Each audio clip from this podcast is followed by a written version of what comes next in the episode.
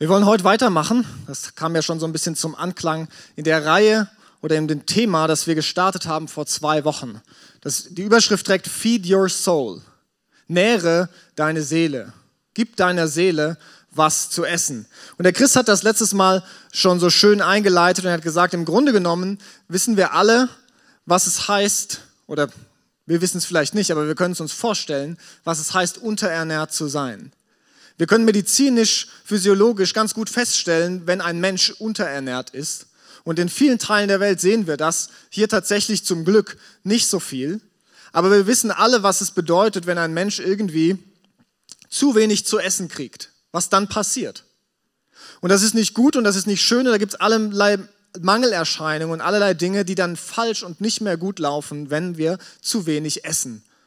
Und die Analogie ist im Grunde genommen zu unserem inneren Menschen, zu unserer Seele. Wenn wir da nicht genug zu essen haben, dann verkümmert da auch etwas. Und wenn ich das so sage, dann ist es innerlich bei mir schon so ein, krümmt sich schon sowas in mir, weil diese Unterscheidung zwischen, naja gut, der Körper, der braucht was zu essen und die Seele auch, das sind zwei verschiedene Dinge. Das ist auch so ein konzeptuell vielleicht kann man das so sehen. Wir alle sind ein ganzheitliches Wesen und da gibt es nicht irgendwas, was von dem anderen getrennt wäre. Und trotzdem können wir uns vorstellen oder braucht es manchmal diese Konzeption von, da ist was Innerliches, da ist was Äußerliches. Das gehört zwar zusammen und das kann man nicht wirklich trennen voneinander, aber wenn wir so darüber nachdenken, ist es manchmal hilfreich zu fragen, was ist eigentlich mit dem, was in mir ist, das man nicht so von außen direkt sehen kann? Wie bekommt das eigentlich Nahrung? Wie wird das eigentlich am Leben erhalten? Wir alle wissen oder kennen, wenn wir uns schon mal damit auseinandergesetzt haben, die Mangelerscheinungen, die auftreten, wenn wir zu wenig essen. Was sind eigentlich die Mangelerscheinungen, wenn wir zu wenig innerlich zu essen haben? Denn das Interessante ist, auch da gibt es ganz klare Symptome, die zeigen, wenn ein Mensch innerlich zu wenig zu essen hat, dass sich das auswirkt. Wenn unsere Seele nicht satt ist, dann sehen wir das, genauso wie wir unterernährt sein äußerlich sehen können. Und wir sehen das am allermeisten, wenn wir miteinander unterwegs sind. Wir sehen das an unserem Verhalten anderen gegenüber. Wir sehen das in unserer Einstellung zum Leben. Wir sehen das in der Art und Weise, wie wir fähig sind, aufmerksam zu sein, bewusst zu leben, irgendwie hinzuschauen, auch andere Menschen zu sehen, da wo sie stehen, nicht nur auf einen selbst zu gucken. All diese Aspekte des Lebens, die sind ein Symptom davon oder das ist ein Spiegel davon, wie es in uns auch aussieht. Wenn wir innerlich unterernährt sind, dann sieht es auch meistens in unseren Beziehungen nicht besonders gut aus. Und dann sieht es auch nicht besonders gut aus mit unserer Einstellung zur Welt und zum Leben im Allgemeinen. Und gleichzeitig ist es auch so, wenn wir innerlich wohlgenährt sind, dann kommt das auch raus. Und ich hoffe, ihr kennt alle Menschen, bei denen das rauskommt. Ich hoffe, ihr kennt alle Menschen, die innerlich wohlgenährt sind, weil die strahlen etwas von dem Frieden Gottes aus. Die strahlen etwas davon aus, wovon die Bibel so oft Zeugnis trägt, dass der Friede Gottes weitergegeben wird, dass die Liebe Gottes, dass die Annahme, dieses bedingungslose Liebe Gottes irgendwie spürbar wird. Das kommt raus bei Menschen, die innerlich wohlgenährt sind. Die Frage ist nur, und damit wollen wir uns heute beschäftigen, mit diesem Thema Meditation. Wie schaffen wir das denn, unserem inneren Menschen zu essen zu geben? Wie machen wir das? Wir können ja nicht irgendwie äh, da wie beim physischen da zugreifen bei irgendeinem Bankett und sagen, okay, das sind die Sachen, die mir schmecken. Das ist das Festmahl, da suche ich mir was aus. Das ist irgendwie weniger direkt zugänglich. Und deswegen glaube ich, ist es so wichtig, dass wir über dieses Thema geistliche Disziplinen sprechen. Und geistliche Disziplinen, das klingt erstmal, oh Gott, Disziplinen, noch wieder irgendwas dazu. Und manchmal so ein bisschen anstrengend.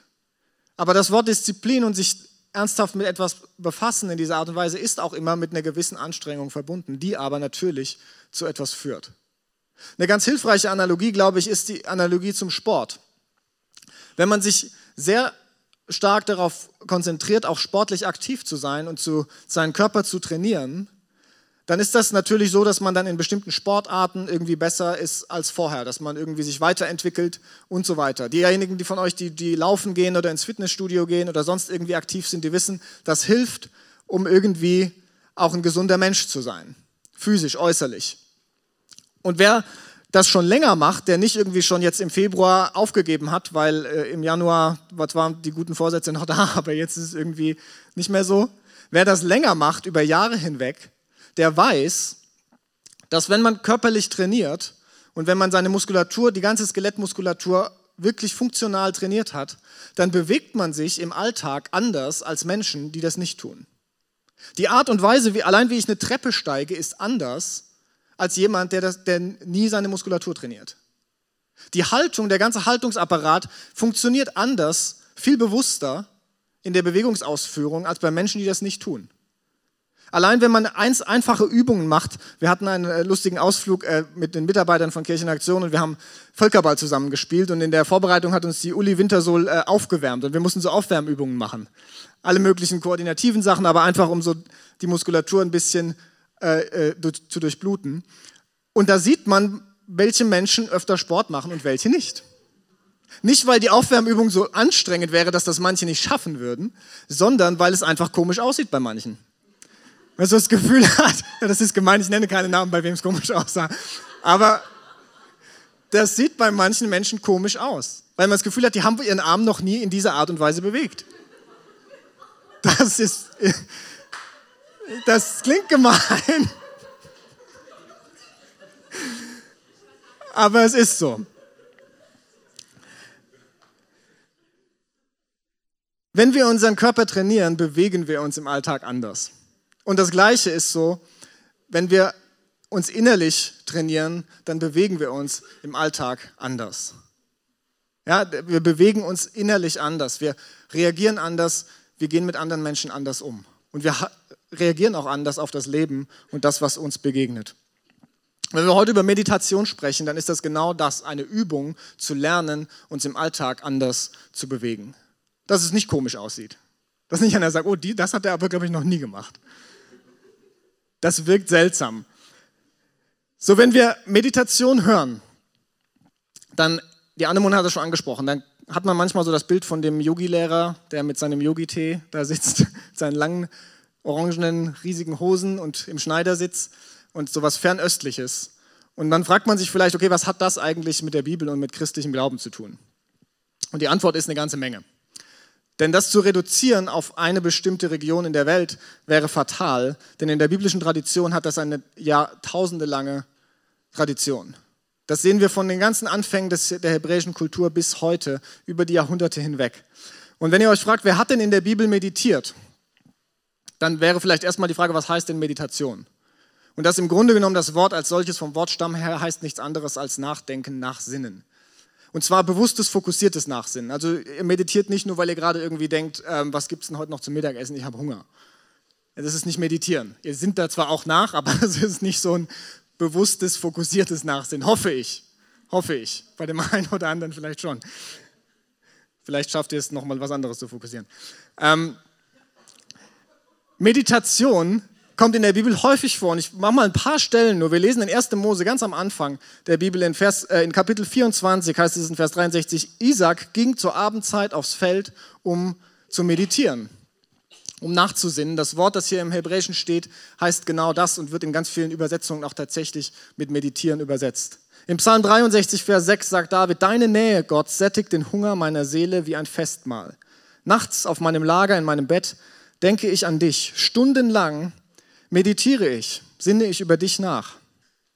Im Psalm 119, Vers 148 steht, Nachts liege ich mit offenen Augen wach und meditiere über das, was du sagst. Psalm 1, Vers 2, Glücklich zu preisen ist, wer Verlangen hat nach dem Gesetz des Herrn und darüber meditiert, Tag und Nacht. In 1. Könige 19, Vers 9 bis 18, da lesen wir von Elia, der über Wochen alleine in der Wüste unterwegs ist, fastet, und irgendwie versucht, aus all dem, was ihm da begegnet, rauszuhören, wo ist denn Gott? Der sich im Grunde genommen den ganzen Tag damit beschäftigt, zu meditieren und darüber nachzusehen, Gott, ich will deine Stimme hören. Ich will von dir was mitbekommen. Und so kommt Meditation oder Meditieren allein im Alten Testament zigmal vor und noch weiter im Neuen. Und das hebräische Wort, die Bedeutung ist im Grunde genommen sehr vielfältig und kann einiges bedeuten. Zum Beispiel auf Gottes Reden hören auf Gottes Reden hören oder Gottes Werke reflektieren. Eine andere Ebene wäre Gottes Taten einüben oder über Gottes Gesetz nachsinnen. Es gibt noch andere, aber das sind so die zentralen. Im Grunde geht es bei Meditation darum, Gottes Stimme zu hören. So ähnlich wie die Anemones in der Einleitung gesagt hat, wir sind manchmal ganz schnell mit dem Reden. Wir sind ganz schnell dabei, ganz viele Worte zu machen. Und vielleicht ist es deswegen, dass Jesus im Neuen Testament uns zusagt, ihr sollt nicht sein wie die anderen, die so viel plappern, sondern vielmehr zur Ruhe kommen.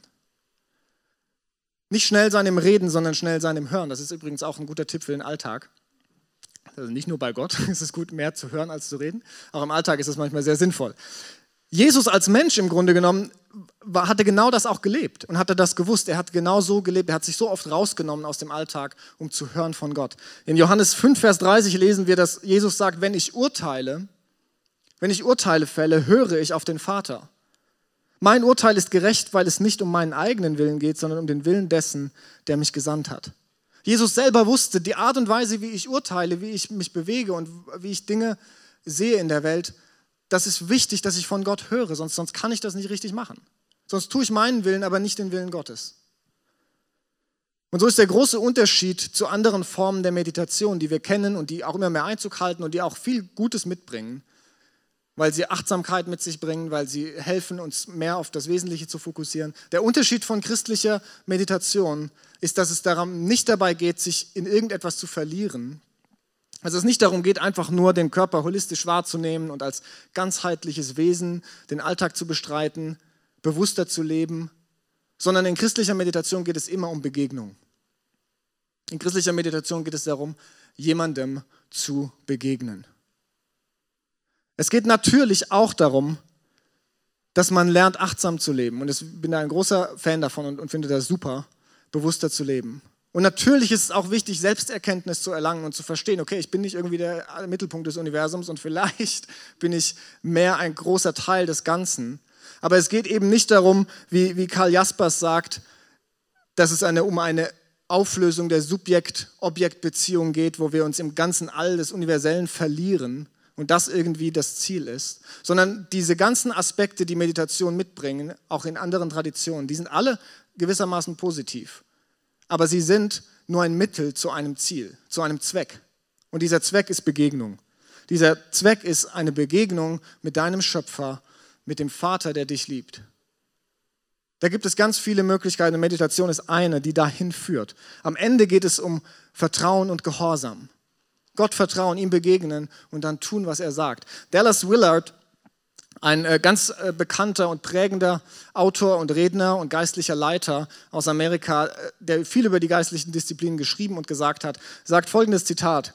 Vereinfacht gesagt bedeutet christliche Meditation die Fähigkeit, Gottes Stimme zu hören und seinem Wort zu gehorchen. Christliche Meditation ist nichts anderes, als Gottes Stimme zu hören und seinem Wort zu gehorchen. Das klingt ein bisschen sehr simplistisch.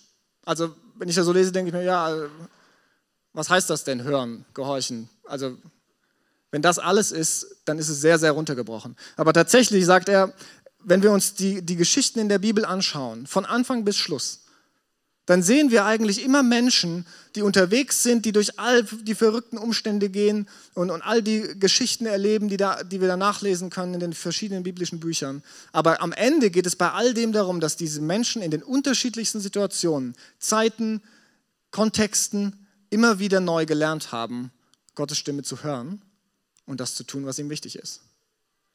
Am Ende geht es immer genau darum, lernen, Gottes Reden wahrzunehmen und dann gemäß danach zu handeln. Das haben wir gerade gesungen in dem Lied, die, die mitgesungen haben oder haben es gelesen an, an der Leinwand, wo es heißt, I'm not in a hurry when it comes to your presence. I'm starting to notice you are speaking. Es ist so eine, so eine gute Textzeile, zu sagen, ich lerne zu hören, in deiner Nähe zu verweilen, Gott. Und an irgendeinem Punkt merke ich, du redest ja. Das ist nicht einfach nur in mich, in mich gekehrt und irgendwie von der Welt losgelöst, sondern da startet etwas, da beginnt etwas, wo ich Gottes Stimme hören darf und wo Veränderung in mir passiert. Der anglikanische Geistliche Jeremy Taylor hat Folgendes zur Meditation gesagt. Er hat gesagt, Meditation ist die Pflicht eines jeden.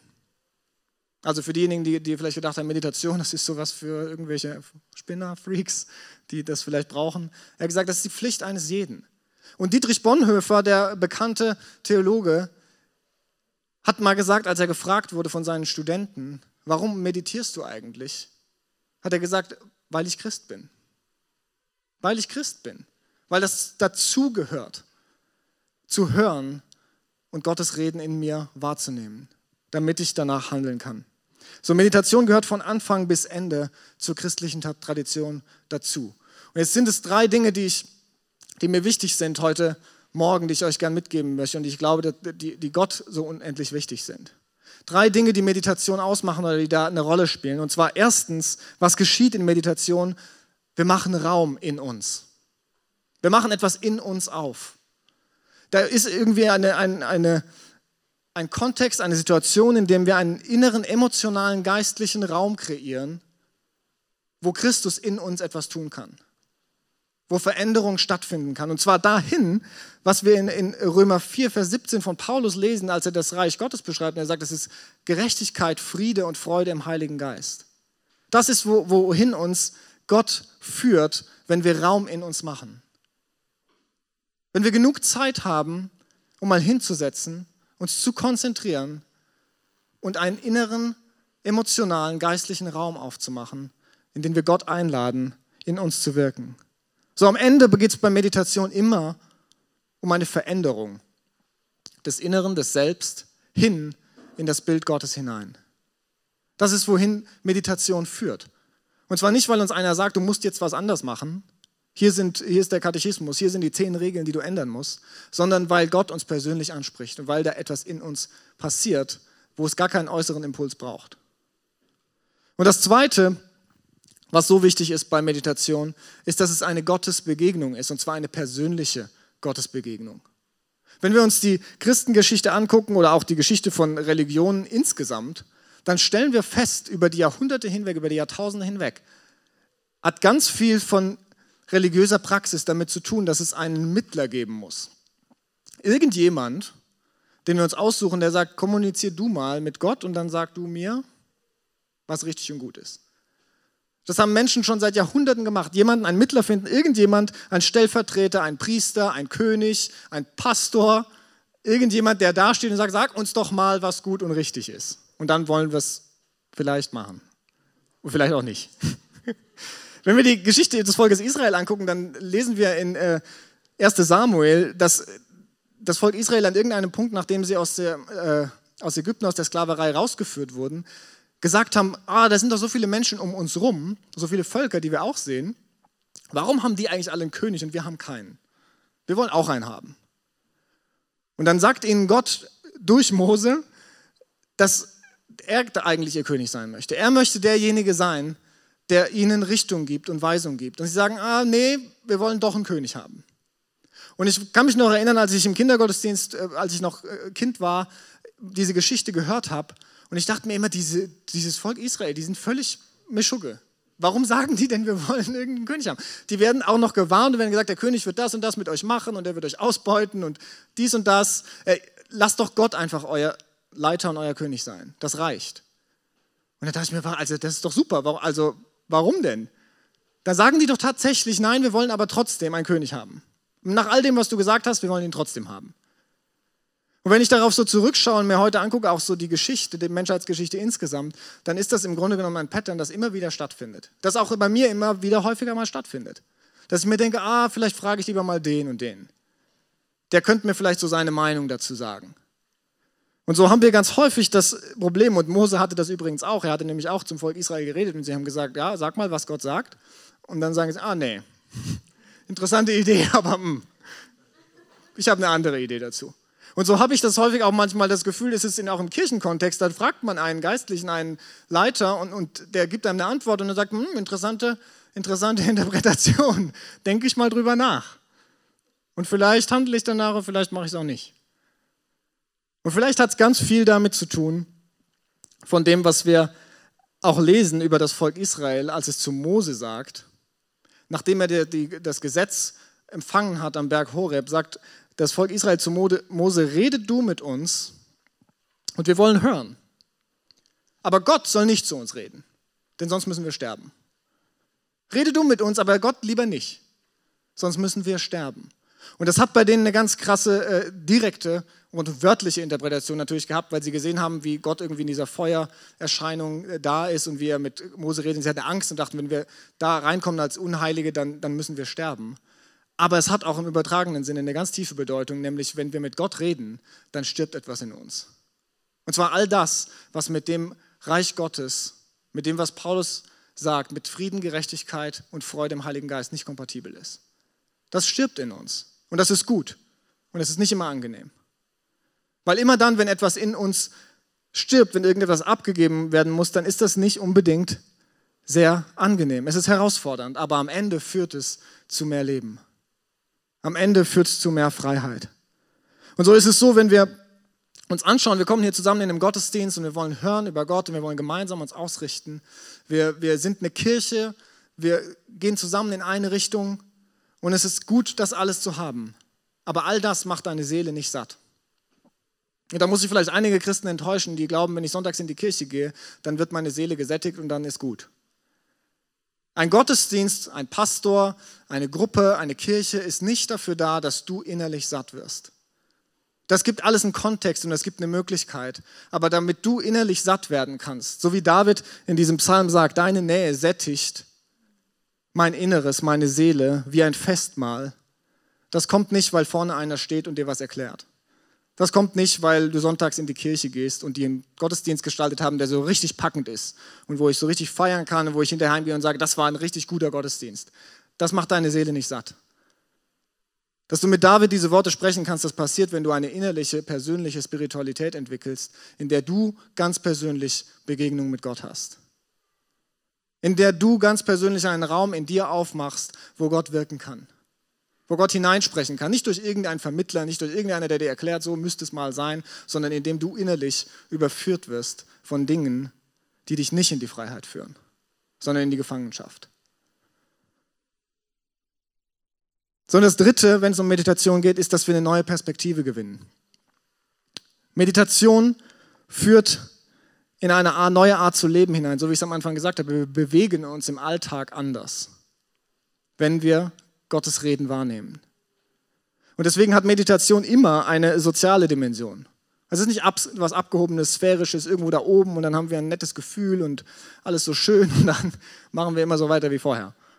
Nee, Meditation, sagt Thomas Merton, einer der bedeutendsten geistlichen Mystiker in der katholischen Tradition, vor allem des letzten Jahrhunderts. Er sagt, Meditation ist sinnfrei und nutzlos, wenn sie nicht fest im alltäglichen Leben gegründet ist. Meditation bringt nichts, wenn sie keine soziale Dimension hat.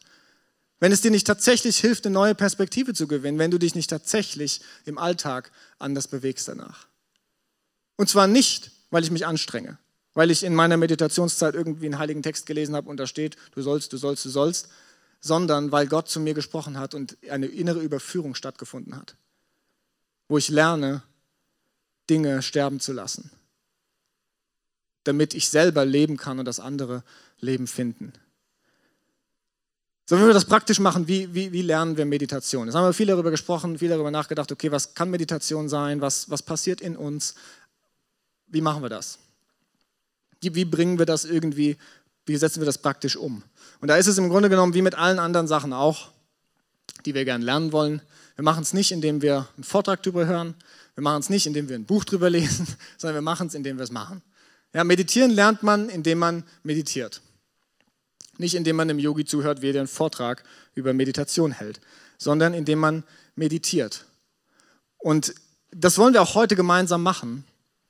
Wir haben hier normalerweise verschiedene Dinge, die wir im Gottesdienst einbauen, wo wir auch gemeinsam etwas geistlich erleben wollen. Und meistens ist es das Abendmahl, aber es ist auch so hilfreich, auch mal gemeinsam als, als Gemeinde sich auszurichten und mal so eine Disziplin durchzugehen miteinander. Und da gibt es ein paar Ratschläge und auch für den Alltag, die ich glaube ich sehr, die ich wichtig finde weiterzugeben, wenn es um die Etablierung auch von so einer Meditationspraxis geht. Und zwar das erste, ein ganz essentieller Ratschlag, haben wir gesungen in dem Lied vorhin, ich bin nicht in Eile, wenn es um deine Gegenwart geht.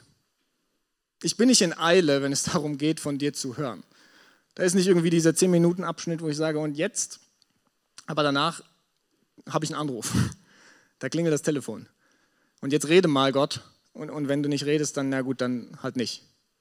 Sondern wir sind nicht in Eile. Wir haben eine ganze Menge darüber gesprochen, auch im, im Journey-Gottesdienst, im Café, in unserem anderen Format, darüber, was es heißt, im Alltag nicht in Eile zu sein. Wenn wir über Sabbat nachdenken, diesen Ruhetag, der lehrt uns eigentlich, dieses Eilige im Alltag abzulegen und tatsächlich präsent und bewusst zu sein. Im Lateinischen und in der Tradition der Kirche hat man oft davon gesprochen, von Otium Sanctum, heilige Muße.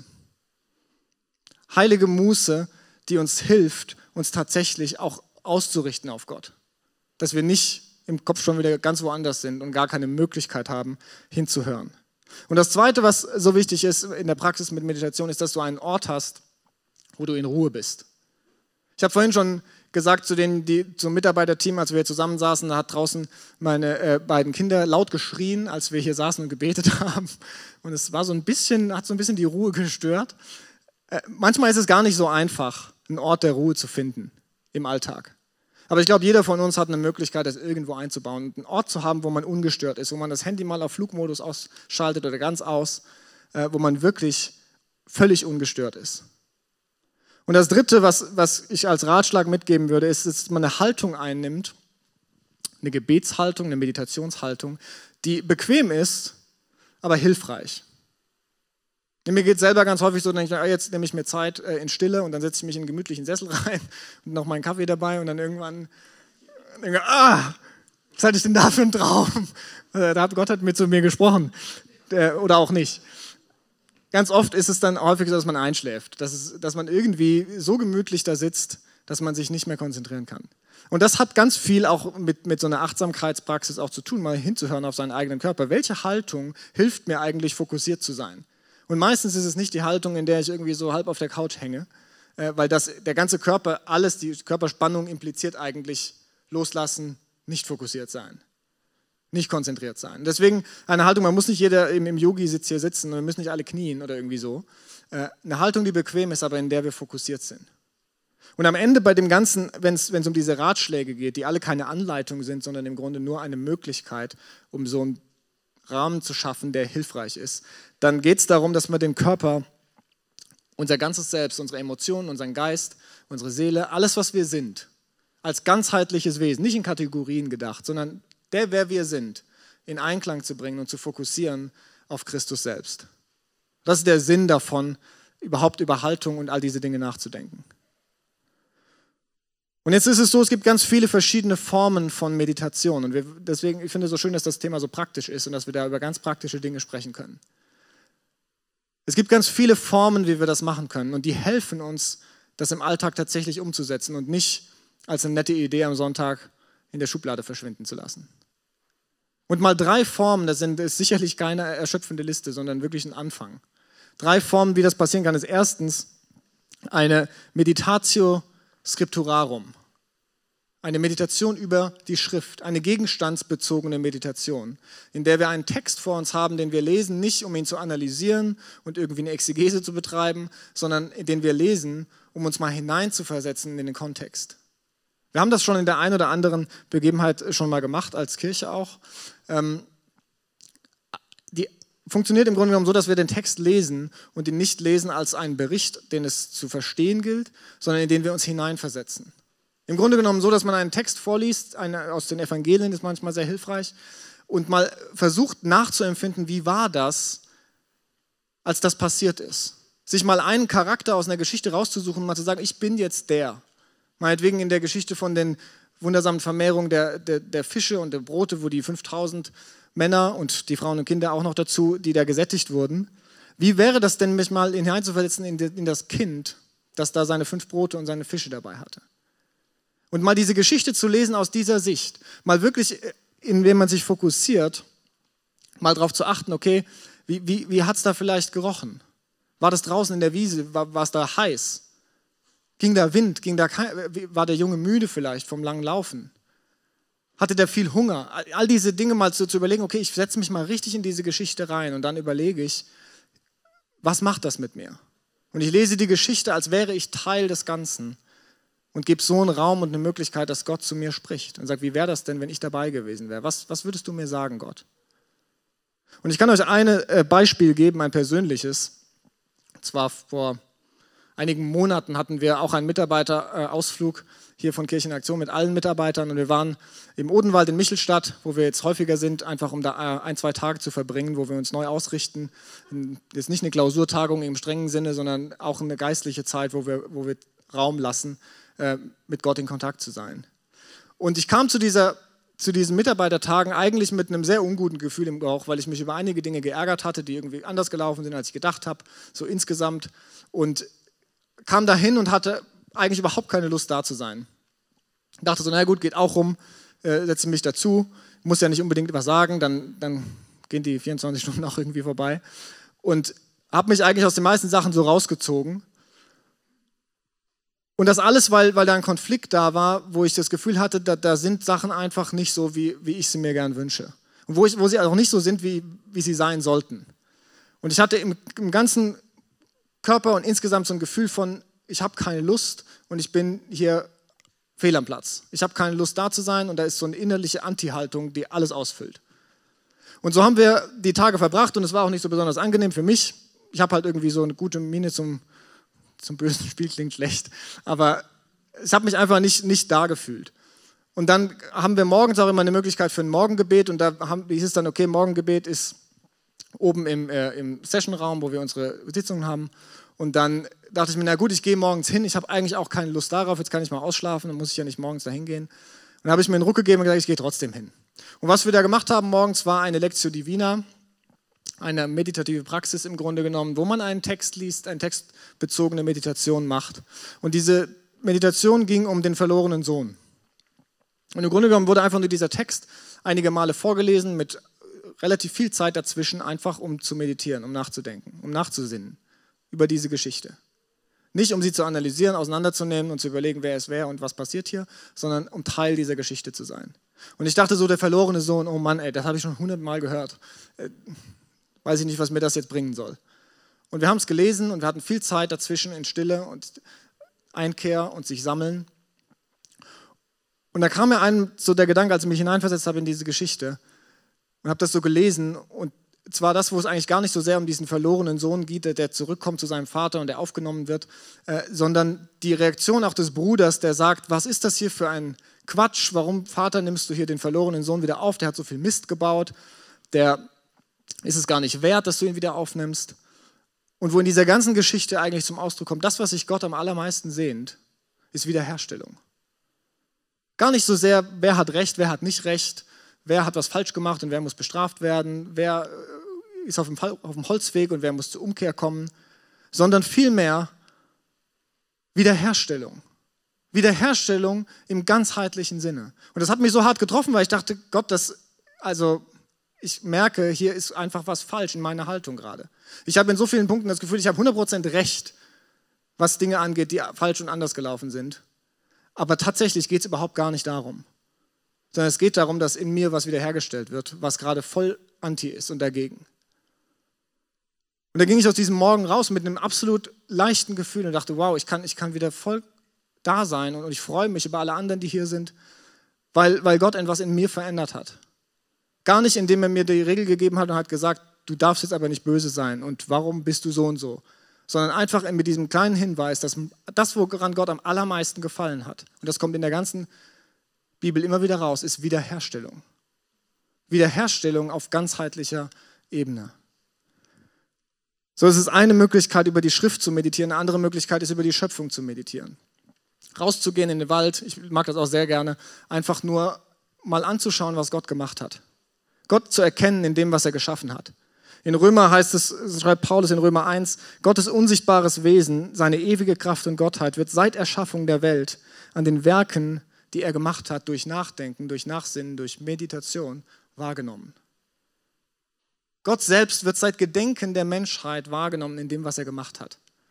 Und das heißt nicht irgendwie so eine neue Form von Pantheismus, dass Gott alles ist und der Stuhl ist auch irgendwie Gott. Aber Gott ist erkennbar und präsent in allem, was uns umgibt. Und das mal anzuschauen und darüber zu staunen, über die Kreativität, über die Schönheit, über die Symmetrie, über all das, was das ausmacht, das ist so erfüllend und da sehen wir so viel von dem, wer Gott ist und dürfen so viel lernen darüber, wer wir sind. Und das Dritte, und das wollen wir jetzt gemeinsam machen, damit wir hier mal zum Ende kommen, dass es nicht noch länger wird, äh, ist sich zentrieren, sich sammeln. Das ist auch eine Tradition im Grunde genommen, die sehr, sehr lange zurückreicht, die viele Mönche in Klostern gemacht haben. Und das ist im Prinzip eine Möglichkeit, mal so eine Art Meditation auszuprobieren, die sehr zugänglich ist, die nicht irgendwie sehr abgehoben ist, sondern äh, auch sehr geleitet im Grunde genommen und wo man mal lernt, auch tatsächlich sich zu fokussieren.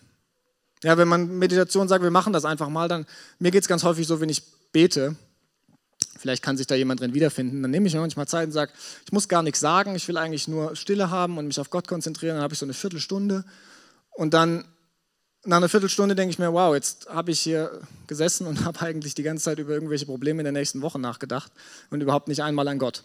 Schöne Zeit der Stille. Und dann gehe ich mehr frustriert raus und denke mir, ach, die Viertelstunde hätte ich auch was anderes machen können. Hat nichts gebracht. Da waren zu viele Gedanken, da war zu viel, was mich irgendwie in andere Richtungen gelenkt hat. Und die, diese Übung des Zentrierens, des sich Sammelns, die hilft genau das mit einzubeziehen, um es dann zu überschreiten und zu sagen, jetzt will ich aber hören. Und wir wollen das machen und davor noch eine, ein kleiner Hinweis, eine kleine Ermutigung. Die Celine hat es auch schon ausgedrückt, als sie den Text des Liedes erklärt haben, das wir vorhin gesungen haben. Meditation ist etwas, in das man hineinwächst. Stille üben von Gott hören ist etwas, in das man hineinwächst. Das ist nicht, ich setze mich jetzt hin und dann sage ich Gott rede und dann gehe ich raus und sage, wow, hier ist mein Notizbuch, schreibe ich meine fünf Sachen auf, die hat mir Gott gesagt. Meditation ist etwas, in das man hineinwächst. Auf Gott hören ist ein Wachstumsprozess. Und es ist absolut, und das lass mich gesagt sein, kontrakulturell. Weil das etwas ist, das wir in unserem Alltag normalerweise nicht machen. Sondern wir rennen durch, wir arbeiten unsere To-Dos ab, wir sind produktiv, wir sind effektiv und da ist nicht viel Zeit, um hinzuhören. Und deswegen ist es ganz logisch und ganz natürlich, dass wenn wir dann mal die Zeit haben, dann ist der ganze Kopf voll mit irgendwas. Und deswegen ist es eine gängige Praxis, die es braucht, eine regelmäßige Praxis, die uns hineinführt, tatsächlich von Gott zu hören. Tatsächlich mal die Ohren aufzumachen, zu lernen, was heißt das eigentlich? Wie kann ich das eigentlich lernen? Und deswegen wollen wir das jetzt mal gemeinsam machen und die, diese Übung, diese Disziplin, die wir machen wollen, die äh, kann man beschreiben als Handflächen auf, Handflächen zu oder Handflächen nach unten, Handflächen nach oben. Und am besten macht man das, indem man gut sitzt. Und ich habe hier keinen Stuhl, deswegen nehme ich mal diesen.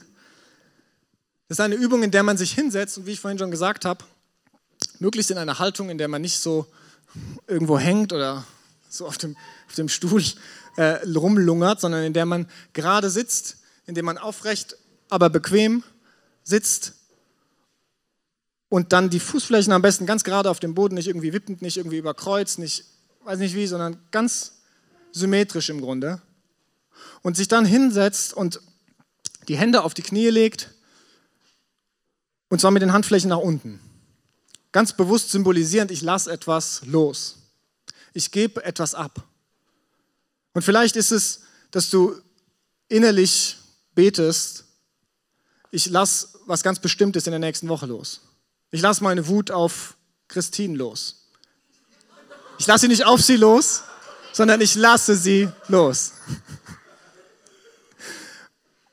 Vielleicht muss ich loslassen, ein wichtiges Meeting, das ansteht und ich bin total frustriert, weil ich nicht weiß, wie, wie, wie soll das werden. Vielleicht muss ich den Stress der nächsten Woche irgendwie loslassen, der bevorsteht und der in meinem Kopf rumschwirrt. Da gibt es so viele Dinge, die, die man loslassen kann, aber im Grunde genommen geht es darum, das, was auf de, in deinem Kopf herumschwirrt, was dich belastet und was irgendwie negative Gefühle hervorruft, zu sagen, Hände nach unten, ich lasse es los. Ich gebe es ab bei Gott. Und dann werden wir einige Zeit in Stille verbringen und mal darüber wirklich über diesen Abgebensprozess nochmal nachsinnen, um dann die Hände umzudrehen, beide, als eine empfangende Haltung. Hände nach oben, Handflächen nach oben, ich empfange. Und mal bewusst vielleicht zu beten, Gott schenkt mir mehr Liebe für Christine, damit ich, damit Wiederherstellung passieren kann. Mal bewusst zu beten, innerlich sich darauf einzulassen, Gott schenkt mir Frieden für die nächste Woche. Gott schenkt mir Freude, Gott schenkt mir Geduld. All das, was du brauchst und was du das Gefühl hast, das, das ist wichtig. Eine empfangende Haltung zu haben, Hände auf. Ich will empfangen. Um dann nochmal ein bisschen Zeit der Stille hinterher zu haben, wo wir einfach gar nichts fragen. Wo wir innerlich nur offen sind, zu hören, was will Gott zu uns sagen. Nur Offenheit zu haben, Gottes Reden wahrzunehmen. Nachdem alles irgendwie geklärt ist, die guten und die schlechten Sachen, nur offen zu sein und zu hören. Und wenn du einen Eindruck hast über irgendwas Bestimmtes oder einen Impuls von Gott, super, gut. Wenn du keinen Eindruck hast, keinen Impuls, genauso gut. Darum geht es gar nicht, sondern wirklich sich mal hinzusetzen und offen zu sein für das Reden Gottes. Das wollen wir gemeinsam machen. Und ich werde sagen, wenn wir die Hände umdrehen und wenn wir damit fertig sind, singen wir noch gemeinsam ein Lied, dem wir noch gemeinsam dem Ausdruck verleihen wollen, dass wir Gott nahe sein wollen. So, wir fangen an. Handflächen nach unten auf die Knie und bewusst mal darüber nachdenken, was belastet mich, was muss ich loslassen.